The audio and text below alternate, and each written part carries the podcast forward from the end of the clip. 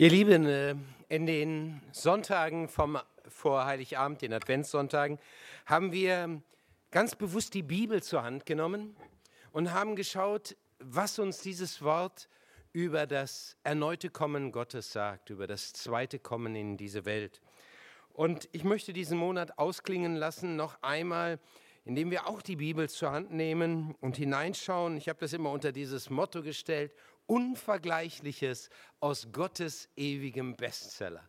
Und so wollen wir auch heute etwas hören aus Gottes ewigem Bestseller, aus seinem Wort, was er uns mitgeben will für uns heute. Und ich lese einmal aus dem Johannesevangelium eine ganz andere Weihnachtsgeschichte, als wir sie sonst gewohnt sind, aus dem Lukasevangelium. Denn da geht es jetzt um den Inhalt. Was bedeutet das eigentlich, was da in Bethlehem vor 2000 Jahren geschah? Und Johannes beschreibt das mit folgenden Worten, Johannes 1, Vers 14 bis 18. Er, der das Wort ist, wurde ein Mensch von Fleisch und Blut und lebte unter uns. Wir sahen seine Herrlichkeit, eine Herrlichkeit voller Gnade und Wahrheit, wie nur er als der einzige Sohn sie besitzt, er, der vom Vater kommt. Auf ihn wies Johannes die Menschen hin. Er ist es, rief er, von ihm habe ich gesagt, der, der nach mir kommt, ist größer als ich, denn er war schon vor mir da. Wir alle haben aus der Fülle seines Reichtums Gnade und immer neu Gnade empfangen. Denn durch Mose wurde uns das Gesetz gegeben. Aber durch Jesus Christus sind die Gnade und die Wahrheit zu uns gekommen. Niemand hat Gott je gesehen. Der einzige Sohn hat ihn uns offenbart. Er, der selbst Gott ist und an der Seite des Vaters sitzt. Ich möchte noch einmal beten. Herr Jesus Christus, und so bitte ich dich, dass du mir hilfst, dein Wort so zu verkündigen, dass es die Herzen erfasst und dass wir begreifen, was das Wunder von Weihnachten bedeutet dass du Mensch geworden bist und dass du uns so nahe gekommen bist und uns als der lebendige Gott zur Seite stehst. Amen. Ich weiß nicht, ob du schon mal den Wunsch hattest, Gott mehr zu erleben oder Gott selbst oder mindestens ein Teil von ihm zu sehen. Ich jedenfalls hatte das schon mehrfach. Dass ich dachte, wie wäre es, wenn dieser letzte Schleier verschwindet das letzte Fragen oder Suchen, Vermuten, die letzte Ungewissheit weg ist und ich Gott sehen könnte, wie er ist und ich sehen könnte, was es bedeutet, in seiner Nähe für eine Ewigkeit zu sein. Und wenn man hineinschaut in die Bibel, entdeckt man, dass dieser Wunsch auch dort von dem einen oder anderen geäußert wurde. Zum Beispiel Mose. Mose war auf dem Berg Sinai gewesen. Er hatte die zehn Gebote empfangen als Wegweisung für das Volk Israel. Und damit war er Gott sehr nahe gekommen. Er konnte mit Gott reden, heißt es an einer Stelle, wie mit einem Freund. Und jetzt hatte er den Wunsch, ihn direkt zu sehen, von Angesicht zu Angesicht. Und er bittet, lass mich deine Herrlichkeit sehen angesichts der Not, die es aber gerade im Volk Israel gab.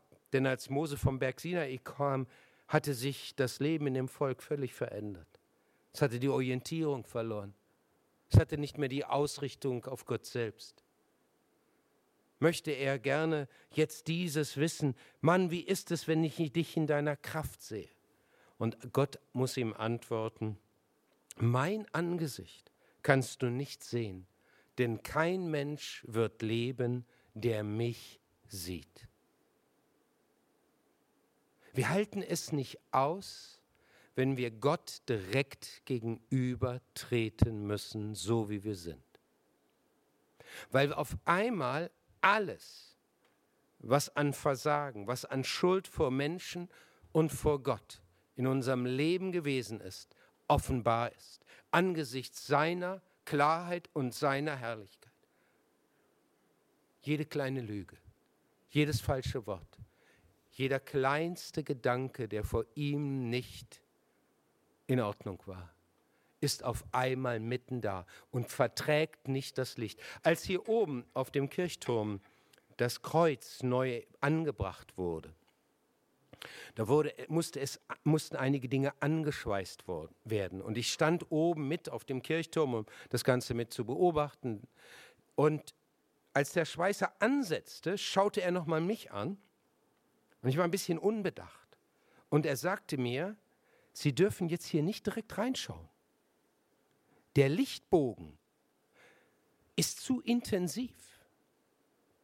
Der Lichtbogen eines Schweißgerätes ist so intensiv, dass die Netzhaut verbrennen kann, wenn du direkt hineinschaust, ohne dass du einen Schutz, eine Schutzbrille hast. Da werden zu viele Photonen und es gibt sogar noch eine gewisse UV-Strahlung, die davon kommt, in, in, äh, auf, der Netzhaut, auf die Netzhaut gejagt. Ist übrigens das Gleiche, wie wenn es eine totale Finst Sonnenfinsternis gibt und du schaust, und am schlimmsten noch mit einem Fernglas oder irgendwas anderem, direkt in die Sonne.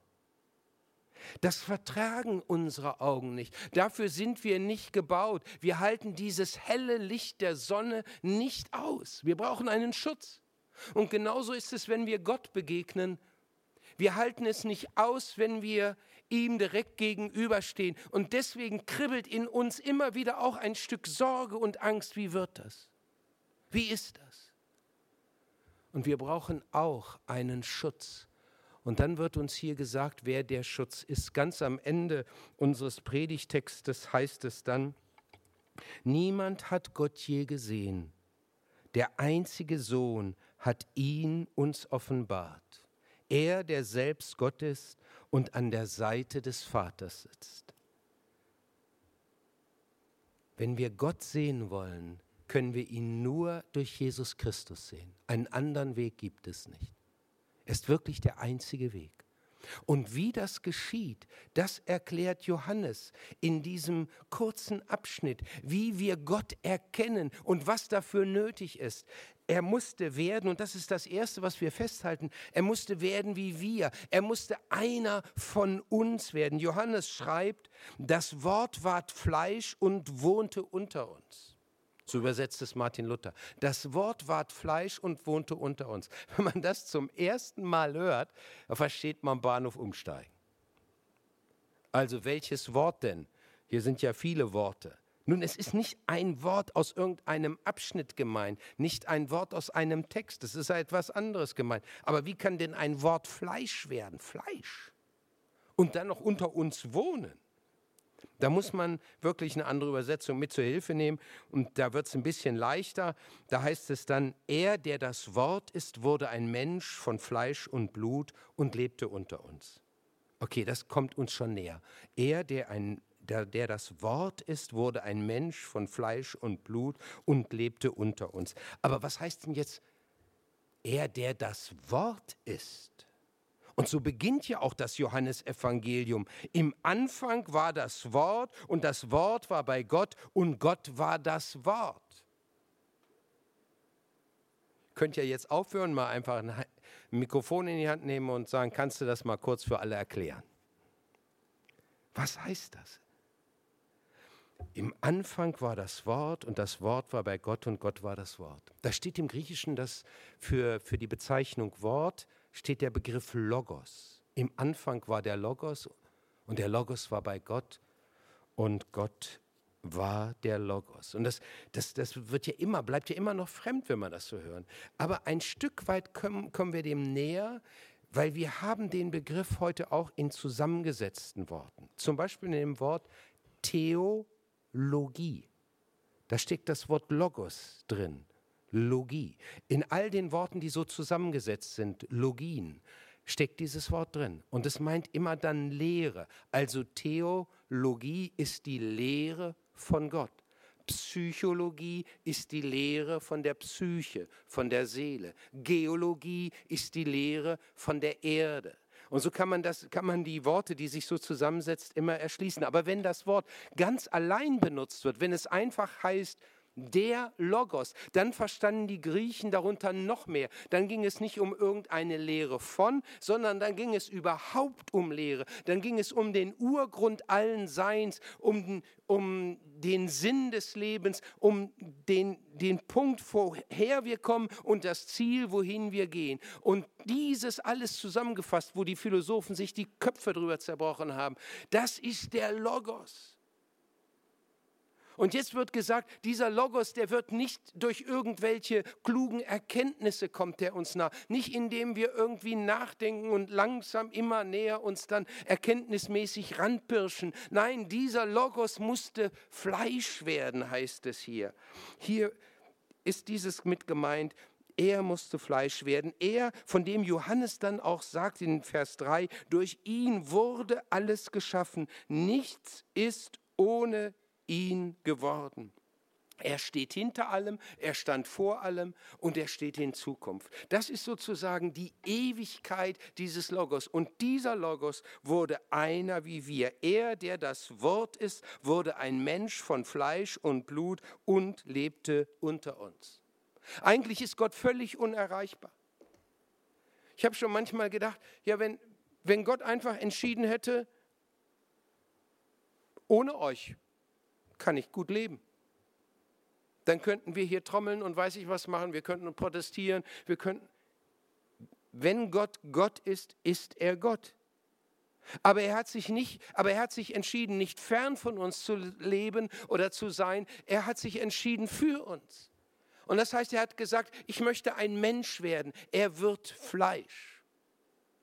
Ein Mensch aus Fleisch und Blut. Aber eigentlich ist das noch nicht so richtig erfasst. Eigentlich steht hier mehr. Und insofern hat die Luther-Übersetzung es besser getroffen als die neuen Übersetzungen, die uns entgegenkommen, weil sie ähm, uns das näher bringen in unserer Sprache. Aber wörtlich steht da, er wurde Fleisch. Das Wort wurde Fleisch und wohnte unter uns. Und dass der Ausdruck Fleisch meint in der Bibel den, den Menschen in seiner ganzen Vergänglichkeit, den Menschen in seiner ganzen Sündhaftigkeit. Das heißt, das ist ja das Problem. Wir kommen auf die Erde, keinem musst du beibringen, dass er äh, irgendwie mal lügt oder irgendwelche äh, unguten Dinge macht. Das macht er. Es steckt in unserer Natur. Und dann wirst du Christ und du merkst auf einmal, das steckt immer noch in meiner Natur drin. Ich bin immer noch bereit, Dinge zu tun, die ich eigentlich gar nicht tun will. Ich bin Fleisch. Und diese Sündhaftigkeit, die Versuchbarkeit, in der wir leben und stehen, in diese Sündhaftigkeit kam Jesus. Da steht im, im Lateinischen das Wort Carnes für Fleisch. Ein bisschen müsst ihr heute einfach nochmal durch ein paar Begriffe durch. Äh, und daher kommt dann der Begriff Inkarnation, falls ihr das schon mal gehört habt. Das beruht auf diesem Vers. Inkarnation heißt, Jesus, der lebendige Gott, wurde versuchbar, lebt in einem vergänglichen Körper, nicht als Hülle. Nein, er war ganz und gar Mensch, 100% Mensch. Ich versuche euch das an einem Beispiel deutlich zu machen. Die meisten von uns kennen Hawaii als die Trauminsel, wo sie vielleicht mal Urlaub machen wollen. Surferparadies, die ein bisschen sportlich bei uns unterwegs sind, die träumen vielleicht einmal den Ironman wenigstens angucken. Äh, also, äh, das ist das, was diese Insel, äh, was die Faszination dieser Insel für uns heute ausmacht. Aber es gab einen Mann, der ist für mich beeindruckender als alle Ironman-Sieger zusammen. Der lebte auf einer der acht Hauptinseln von Hawaii. Wahrscheinlich kennst du nicht mal ihren Namen. Molokai. Dort ging er hin, lebte 16 Jahre da. Molokai war die Insel des Todes. Dorthin wurden, als die Lepra immer stärker zu einer Epidemie in Hawaii anwuchs. Denn die Entdeckung der Cookinseln, das war eine scheinbar schöne Sache gewesen. Aber was haben die Eroberer gebracht? Die haben Krankheiten oft reingeschleppt, weil sie sich nicht benommen haben und manches andere. Und dann brach auf einer dieser Inseln die Lepra aus. Und dann hat man all die, die krank waren, aussortiert, ausgesondert. Und dann hat man sie nach Molokai gebracht. Und da wollte keiner hin, weil er Angst hatte, sich anzustecken. Da gab es keinen Polizisten mehr, keinen Mediziner mehr, da kümmerte sich kein Mensch drum. Aber einer, Pater Damian, ein katholischer Priester, wollte unbedingt dorthin, genau dort. Er lernte die Sprache. Er verband, als er dann da war, ihre Wunden. Er umarmte die Körper der Leprakranken. Er baute ihnen Häuser, dass sie ein Stück Schutz fanden. Er baute über 2000 Särge, weil sie bis dato nur einfach in ein Loch geworfen wurden, wenn einer verstorben war. Er, er kam ihnen so nahe, dass er aus dem gleichen Reistopf mit seinen Fingern aß wie sie. Und deswegen liebten sie ihn, weil er ihnen so nahe gekommen ist. Er ließ die anderen auch aus seiner Pfeife rauchen. Und so wurde die Insel des Todes irgendwie doch zu einem Ort der Hoffnung. Und eines Tages steht er vor ihnen, so wie ich jetzt vor euch stehe, und beginnt seine Predigt mit den Worten, wir Leprakranken. Er war selbst einer von ihnen geworden. Er war selbst mit Lepra erkrankt. Nun war null Distanz. Er lebte nicht nur auf ihrer Insel, er steckte in der gleichen Haut. Und weißt du, was eines Tages Gott gesagt hat? Wir Menschen. Weil er nicht mehr im Himmel bleiben wollte, weil er auf die Erde kommen wollte und weil er nicht nur einfach hier als Gott über diese Erde huschen wollte, sondern weil er einer von uns werden wollte. Gott ist uns unsagbar nahe gekommen, nicht nur im Sinne einer Hülle, wie es oft so manchmal verkündigt wird. Nein, er ist einer von uns geworden. Er wollte uns ganz nahe kommen. Und das heißt auch, so wie Johannes das hier sagt, er wohnte unter uns. Da ist ein, ein, ein Begriff gemeint wie, er lebte unter uns, er zeltete unter uns, er war ganz dicht bei uns. Und deswegen ist Glaube auch etwas ganz anderes, als bestimmte Wahrheiten anzuerkennen, als zu sagen, jawohl, ich glaube auch, dass es einen Gott gibt oder ich glaube, dass es Jesus Christus, dass Jesus Christus gelebt hat. Das ist nicht Glaube. Glaube heißt, mit Christus zu leben, so wie Johannes lebte, nur dass wir ihn heute nicht mehr sehen. Aber es heißt, dass wir mit ihm so eng verbunden sind, dass wir mit ihm reden. Er, so wie wenn er jetzt hier stehen würde und ich würde zu ihm sagen, Herr, hilf mir in dieser Predigt. Und du siehst die Menschen, die hier sind, rede zu ihnen. Ich kann es nicht, aber du kannst es. Oder wenn ich unterwegs bin und in ein schwieriges Gespräch, ich gehe nicht allein. Er geht hier neben mir. Er ist bei mir. Er ist ganz dicht da. Gott ist einer von uns geworden. Ich weiß nicht, wie du deinen Glauben lebst, aber ich weiß, dass es möglich ist, dass man lange mit Christus unterwegs ist und so, dass diese erste Freude der Erkenntnis, dass Gott einem ganz nahe geworden ist, dass die auf einmal in eine Glaubensroutine zurückrutschen kann und sich wieder doch ein Stück Distanz an, äh, ergeben kann. Das ist nicht das, was Gott dir schenken will und was Gott uns schenken will. Und dann dürfen wir wieder ganz neu hören, er ist einer von uns geworden. Er will mit mir leben. In allen Situationen meines Lebens geht er mit mir, egal was mir diese Woche bevorsteht, was das neue Jahr bevorsteht. Er will einer von uns, er ist einer von uns geworden. Und, und jetzt ist das andere aber, das zweite, das dürfen wir nicht vergessen. Und doch der ganz andere. Und doch der ganz andere. Hier heißt es dann im nächsten Vers, äh, Johannes der Täufer, der dann äh, sagt, von ihm habe ich gesagt, der der nach mir kommt, ist größer als ich, denn er war schon vor mir da. Ist auch wieder nicht ganz einfach zu verstehen, aber damit ist Folgendes gemeint. Johannes sagt, der war schon lange vor mir da. Der war von Ewigkeit zu Ewigkeit. Der ist jetzt Mensch geworden. Aber er war vorher als Gott schon da. Er, wir brauchen also nicht nur einen Gott, der uns völlig versteht, der Mensch geworden ist, wie wir auch. Wir brauchen einen Gott, der stark ist, der allmächtig ist, der eben Gott ist. Sonst hilft uns das nicht. Wir, wir sind auf seine Nähe und auf seine Größe angewiesen. Auf seine Nähe, damit er nicht fern von uns ist. Das ist gewissermaßen wie zwei, zwei Flügel eines Vogels, wie die schwingen. Hier die Nähe, da die Größe. Und wenn beides zusammenkommt, dann wirst du getragen. Und so brauchen wir auch Gott in seiner Größe, der uns hilft. Und das ist ja das, was es hier im, äh, in diesem Vers 14 so ausdrückt.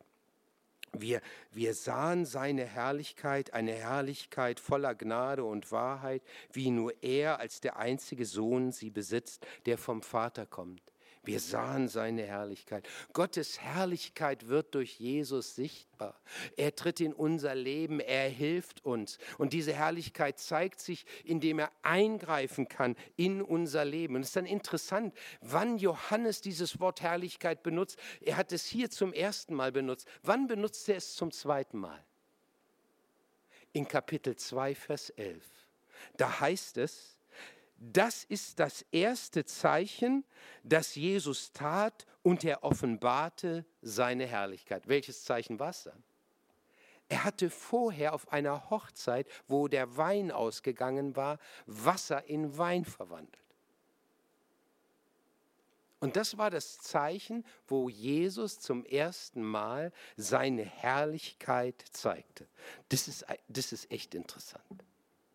Ich meine, es ist immer peinlich, wenn einem bei Gästen irgendwo äh, der Vorrat, Getränke oder Essensgeschichten ausgehen. Also wenn du jetzt so eine richtige Fete gemacht hast oder Feier machen willst und musst dann plötzlich sagen, tut mir leid, nichts mehr zu trinken im Haus. Äh, ich weiß nicht, ihr kommt nur ein bisschen aus einer anderen Generation als der Gottesdienst vorher, aber normalerweise ist es für eine Frau Höchststrafe, wenn sie Gäste hat und der, der Teller in der Mitte mit Fleisch oder mit all den anderen Sachen ist völlig leer.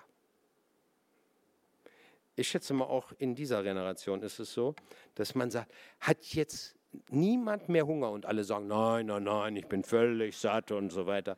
Aber es fällt schwer zu glauben. Also, das ist irgendwie peinlich. Nun, nun kann man aber sagen, Jesus, auch wenn es peinlich ist, aber muss denn dafür jetzt ein Wunder her? Die hätten doch sich mal auch auf die Füße machen können und sagen, so spielt die Musik mal ein bisschen länger, tanzt noch ein bisschen, wir gehen mal in die Nachbarschaft, irgendwo anders werden wir schon noch mal eine Flasche Wein oder irgendwas finden. Ein Fass. Äh, ist das nicht zu irdisch? Ist das nicht zu gering?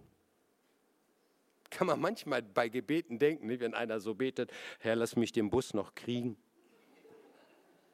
Gott hat andere Probleme als dein Bus. Also, verstehst du, so Kleinigkeiten. Herr, schenkt, dass das Wetter morgen gut ist, wir wollen einen Ausflug machen. Ich denke da manchmal, kann auch im Regen geschehen, aber jetzt ist hier interessant. Was macht Jesus? Eine Sache, wo wir sagen, das ist nicht die größte Existenznot in dieser Welt. Er greift ein und das wird das erste Zeichen, wo er seine Herrlichkeit offenbart. Was können wir daraus nehmen? Was können wir aus Gottes äh, unvergleichlichen Bestseller da, äh, an, an unvergleichlichem nehmen? Wisst ihr was? Gott ist nicht nur für die Tiefpunkte unseres Lebens da sondern auch für die Hochzeiten unseres Lebens.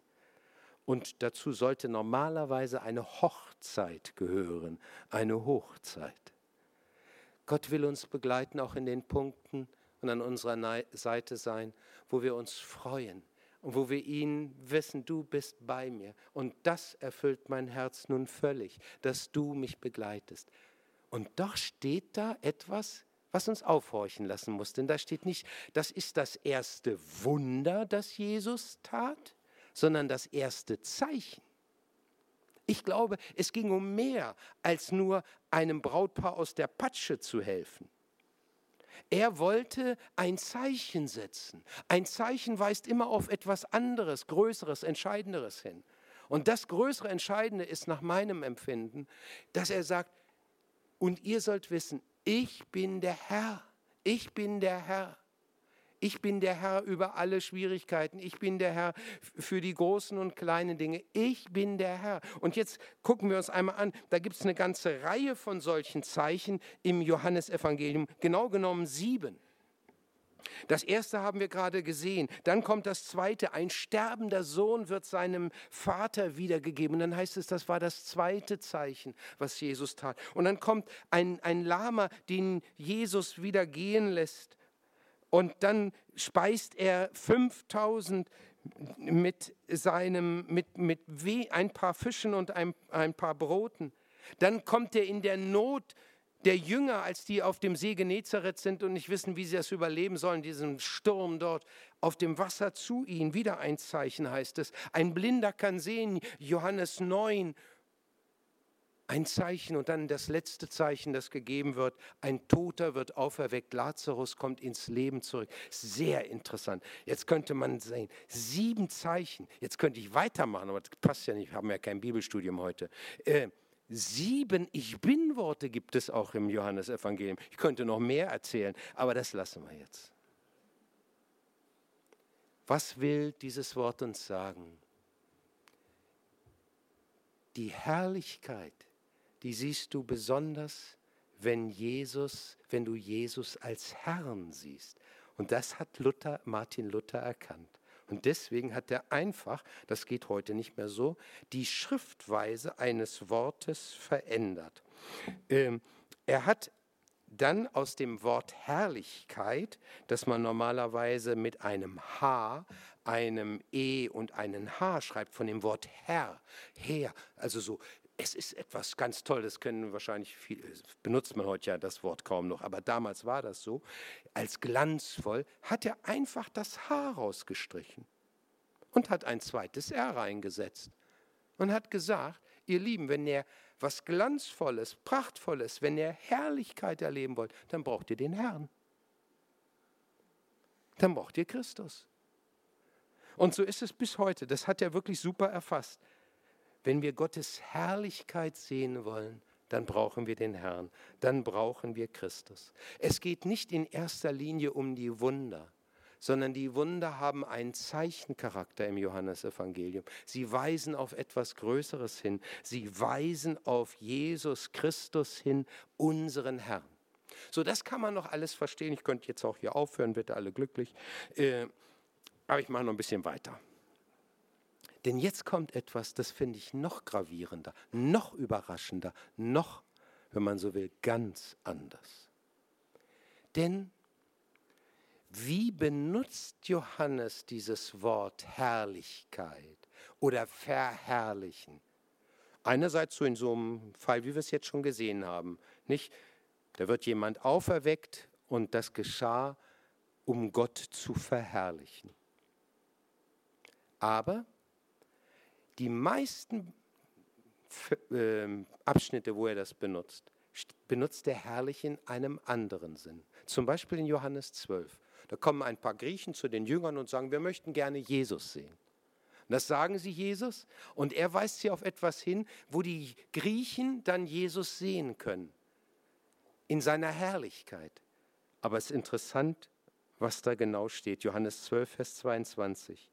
Die Zeit ist gekommen, dass des Menschen Sohn verherrlicht werde. Und dann vertieft er das mit den anderen Worten, jetzt ist meine Seele betrübt und was soll ich sagen? Vater, hilf mir heraus aus dieser Stunde. Nein, darum bin ich in diese Stunde gekommen. Vater, verherrliche deinen Namen. Und dann geht Johannes weiter und dann geht das in das große hohe priesterliche Gebet Johannes 17 hinein und da taucht dieses Wort etliche Male auf. So zum Beispiel schon im ersten Vers, Vater, die Stunde ist gekommen, verherrliche deinen Sohn, auf dass der Sohn dich verherrliche. Welche Stunde? Welche Stunde? Die Kreuzigung. Die Kreuzigung. Da siehst du die Herrlichkeit Gottes. Wie bitte? Wir denken, die Herrlichkeit Gottes sehen wir, wenn er glanzvoll kommt, wenn er eingreift, wenn es alles verändert wird. Und hier sagt er, nein, verherrliche deinen Namen, verherrliche deinen Sohn. Wir merken auf einmal die Herrlichkeit Gottes, die sehen wir am tiefsten dort, wo er für uns in unserem Versagen da ist, wo er für uns da ist, wo wir ihn als den brauchen, der für uns alles trägt, der an unserer Stelle ist. Und jetzt begreifen wir auch das, was Johannes hier eben sagte und meint. Und wo es dann heißt, wir sahen seine Herrlichkeit, eine Herrlichkeit voller Gnade und Wahrheit. Eine Herrlichkeit voller Gnade und Wahrheit. Und dann sagt er, jawohl, Lothar, wenn du die Herrlichkeit Gottes erleben willst, dann erlebst du sie am stärksten in der Gnade und Wahrheit. Wir, wir brauchen auch immer wieder Zeichen. Das will ich nicht damit abschwächen. Ich merke, wie es ist, wenn wir beten für jemanden, der vielleicht zum Beispiel noch gar nicht an Jesus Christus glaubt. Und wir beten für ihn und sagen ihm das und er wird gesund. Dann ist das oft, hat das eine Wirkung. Das heißt nicht, dass er automatisch auch zum Glauben findet. Aber es hat eine Wirkung weil er auf einmal sich auseinandersetzen muss. Da hat jemand gebetet, hat das gesagt und ich bin gesund. Hängt das doch miteinander zusammen? Gibt es doch Gott? Aber je mehr wir Christus nachfolgen, desto mehr begreifen wir, das viel Größere sind nicht irgendwelche sichtbaren äh, Wundergeschichten oder dollen Dinge, die wir erleben, sondern das Größte ist, dass wir erleben können, was er dann in äh, Vers 16 dann mit so ausdrückt, wir alle haben aus der Fülle seines Reichtums Gnade und immer neu Gnade empfangen oder wie Luther es ausdrückt, von seiner Fülle haben wir genommen Gnade um Gnade. Gnade um Gnade. Da haben die, die Übersetzer, es ist interessant, wenn man Kommentare liest, überlegt, wie kann man das eigentlich richtig übersetzen? Gnade aus der Gnade fließt, wäre eigentlich die wörtliche Übersetzung. Aber wie ist denn das zu verstehen? Was meint das denn? Gnade aus der Gnade fließt. Es ist Folgendes gemeint. Wenn ich hier Gnade habe und daraus fließt Gnade, dann habe ich ja wieder Gnade. Dann fließt daraus wieder Gnade und dann ist hier wieder Gnade und dann fließt wieder raus Gnade. Was heißt das? Gnade, die nie aufhört. Und auf einmal sehe ich mich als einen Menschen, der mit Christus lange unterwegs ist und der gesagt hat, ich will dir folgen und ich will das tun, was du willst. Ich bin überzeugt von dir, Jesus Christus. Ich möchte an deiner Seite stehen. Ich möchte einer sein, zu dem du ein ganzes Jahr hast. Und dann stehe ich aber auch, ich habe versagt, versagt, versagt, versagt. Trotzdem noch. Und ich merke, ich brauche Gnade um Gnade. Für all diejenigen, die auch gerade in ihrem Gewissen vielleicht sehr ein sehr empfindliches Gewissen haben, die oft das so überbetont von ihrem Gewissen her äh, signalisiert bekommen. Jetzt hast du das und das gemacht, das ist doch nicht in Ordnung und das machst du immer noch, obwohl du schon fünf Jahre oder zehn Jahre oder noch länger Christ bist. Das ist doch nicht in Ordnung. Wie kannst du das denn machen? Mensch, glaub doch nicht, dass Gott so toll dich findet. Und dann steht hier Gnade um Gnade. Das ist wie ein Wort, das all denen, die so in ihrem Innersten, in ihrem Gewissen irgendwie niedergedrückt sind, signalisiert. Weißt du was? Die Gnade ist immer das Größere. Ist immer das Größere. Du darfst nehmen Gnade um Gnade. Denn er ist nicht nur einer wie wir geworden. Er ist dabei ganz Gott geblieben. Und er ist an unsere Stelle getreten, damit wir Gnade empfangen. Du bist ein Geschenk, das Gott sich selbst gemacht hat. Du bist ein Geschenk, sozusagen ein Wunder, das Gott selbst geschaffen hat, weil er, weil er alles für dich gemacht hat. Amen, wir beten. Herr Jesus Christus, wir danken dir, dass du in diese Welt gekommen bist, und dass das das eigentliche Wunder von Weihnachten ist, dass du ganz und gar Mensch geworden bist, dass du nicht mehr fern bist, sondern dass du an unserer Seite bist, auch jetzt hier, jedem von uns. Du weißt, was jeder braucht. Und du bist neben ihm und weißt, wie er jetzt deine Unterstützung braucht. Lass ihn sie erfahren. Und hilf, dass wir aus dieser Gnade leben und dass wir in der Gnade gewissermaßen baden, dass wir uns ganz in sie hineinstellen können und merken, das ist, das ist die Befreiung unseres Lebens, weg von all diesen Vorschriften, Gesetzen. Wir dürfen leben aus dieser erfüllten Beziehung zu dir, wo Glaube zum Geschenk wird und Leben mit dir zum Geschenk wird. Amen.